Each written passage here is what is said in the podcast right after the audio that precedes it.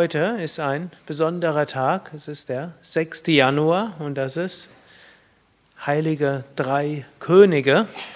Und im orthodoxen Christentum ist heute Weihnachten. Also in vielerlei Hinsicht ein besonderer Tag. Und Heilige Drei Könige ist eigentlich ein Übersetzungsfehler, denn es sind nicht drei Könige, sondern drei Weise aus dem Morgenlande. Und das finde ich jetzt auch vom Standpunkt des Yoga eine interessante Sache. Drei Weisen aus dem Morgenlande, von uns hier das Morgenland ist Israel, aber von Israel und Palästina das Morgenland ist, was im Osten ist. Das kann Mesopotamien sein, das kann Persien sein, es kann aber auch Indien sein. Und wer diese drei Weisen waren, so genau weiß man es nicht. Die, man weiß nur die drei Namen, die ihnen gegeben wurden. Ich glaube, Kaspar, Melchior und Balthasar. Hm? Äh, so haben die Leute östlich nicht gehießen. Hm? Also das sind irgendwelche lateinischen Ausdrücke. Vielleicht Balthasar noch irgendwo, aber Melchior und Kaspar nicht. Hm? Wir wissen also nicht, wer sie wirklich waren. Einer soll schwarz gewesen sein, also aus Afrika, südlichem Afrika, also ein bisschen tiefer. Allerdings das ist nicht Morgenland vom Standpunkt von Israel. Das wäre eher Mittagsland, also Südsonne. Hm? Also wenn sie aus dem Morgenland sind und dunkelhäutig waren, vielleicht war er von Tamil Nadu, Südindien. Vielleicht, ich sage jetzt nicht, dass es so ist. In meinem diesbezüglich Ignoranz kann ich jetzt vieles behaupten. Ich finde nur den Gedanken interessant, dass in der Geburtsgeschichte von Jesu so viel Verbindung verschiedener Völker ist. Die Weisen aus dem Morgenland sind gekommen, um Jesus ihre Ehrerbietung zu erweisen, weil sie irgendwo erkannt haben, da kommt, wird jemand Besonderes, Bedeutendes geboren. Später ist die Familie nach Ägypten geflohen, ausgewandert. Und so ist in der Geburtsgeschichten von Jesus viele Verbindungen da.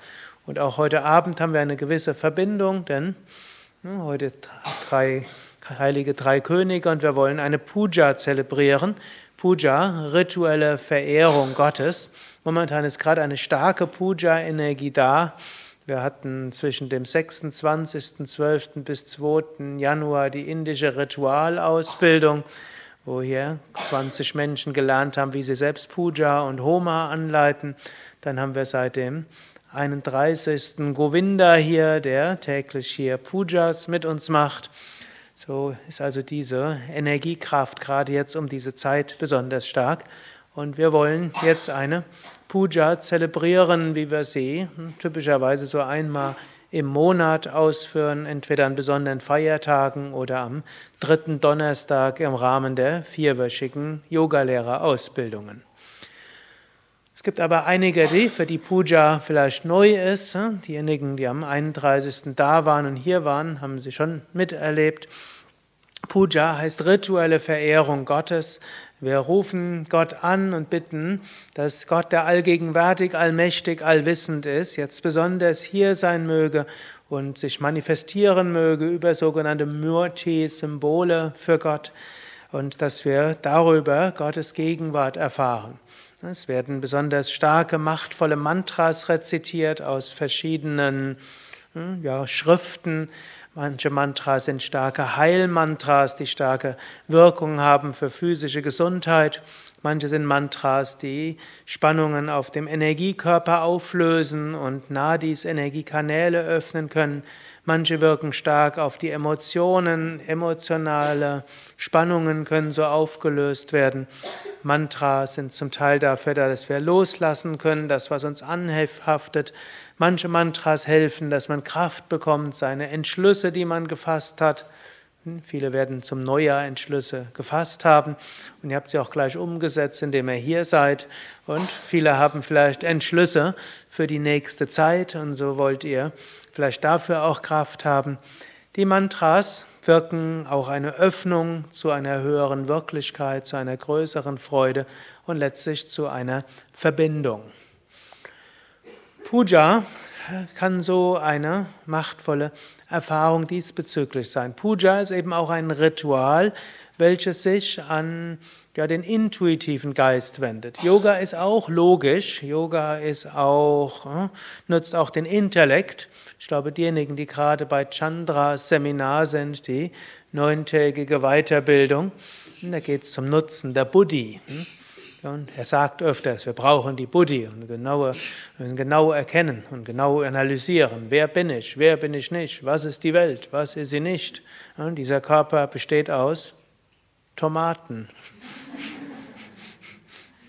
Hat er so oft erzählt anscheinend. So wie sonst immer. Topf und Ton scheint diesmal sein Thema Tomaten zu sein. Topf, Ton, Tomate. Also irgendwie passt das gut, mindestens. Also, wir können analysieren und genau nachdenken. Das gehört auch zum Yoga dazu, insbesondere zum Vedanta und zum Jnana Yoga. Aber nicht alles ist mit dem Intellekt begreifbar. Vieles ist intuitiv erfahrbar und Puja gehört zu so vielen Dingen im Yoga, die eine höhere, ja, können wir sagen, Intelligenz in uns anruft, die nicht nur intellektuell erfahrbar ist. Auch Yoga-Übungen, Hatha-Yoga, Asanas, Pranayama, natürlich kann man sagen, die sind auch logisch erfassbar.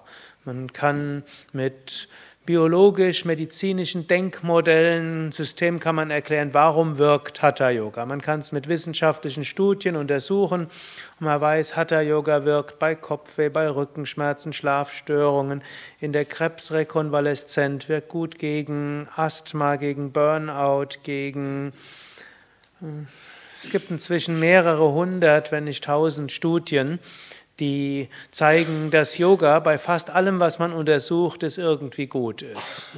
Und das sind eben Studien, die nach westlichen Kriterien gemacht werden. Und es gibt Leute, die stellen Hypothesen aus, warum Yoga wirkt. Und da kann man auch alles Mögliche, das lernt er ja auch, die, diejenigen, die die neuntägige Weiterbildung machen, sportmedizinische Trainingslehre, Stressmanagement und verschiedenes andere. Aber dennoch, in Asanas steckt mehr als das, was man intellektuell und wissenschaftlich fassen kann. Asanas wirkt auf eine tiefere Ebene, auch aktiviert bestimmte äh, ja, Intelligenz, wirkt auf unsere Emotionen, unsere Persönlichkeit, unser Denken und Fühlen. So ist es auch mit Mantras, so ist es auch mit den Bildern, die man hat, so ist so vieles, was wir im Yoga machen, dass das anspricht und natürlich auch die Puja ist wie ein Ritual, um Zugang zu finden zu einer tieferen Intelligenz. Puja hat, kann man erklären von allen sechs Yoga-Wegen. Natürlich ist es Bhakti-Yoga, Hingabe. Wir wollen Gott verehren, um Gottes Segen bitten und hoffen, wir können Gott erfahren. Und vielen Menschen geht es so, dass sie während der Puja mindestens so eine kleine Gotteserfahrung haben, wenn man so nennen will. Andere sagen einfach, ich habe Herzöffnung gespürt, Liebe, Öffnung, Verbundenheit, aber mit Gott will ich nichts zu tun haben. Wie wir es nennen, ist letztlich sekundär. Hm? Es geht darum, diese Öffnung zu haben. Vom Standpunkt des Raja Yoga ist Puja etwas, was den Geist konzentriert hält. Man macht so viel Verschiedenes, das hält den Geist konzentriert, viel Symbolik, welches eben viele tiefe Aspekte der Psyche berührt. Vom Standpunkt des Kundalini Yoga ist Puja etwas, was äh, Energien aktiviert, Prana aktiviert. Wenn man Puja macht, wirkt am nächsten Tag wirken die Asanas und Pranayama besser. Oder wenn man irgendwann mal merkt beim Pranayama, bei den Asanas, man kommt nicht voran, es fühlt sich nicht so gut an, ist gut, eine Puja zu machen. Plötzlich danach geht Asana Pranayama viel besser. Es hat Wirkung eben auf unsere Nadis und unsere Chakras.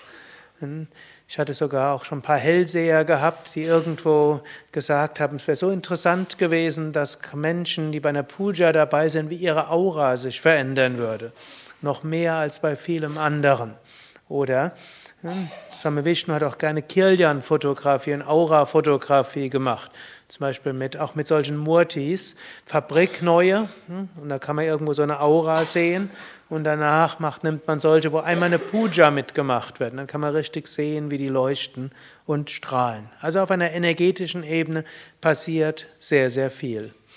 Gut, vom Karma-Yoga her ist es ein uneigennütziges Tun. Wir tun etwas, wir bringen etwas da, wir kriegen nichts Materielles zurück, außer zum Schluss tolles Prasad. Also etwas kriegt ihr schon.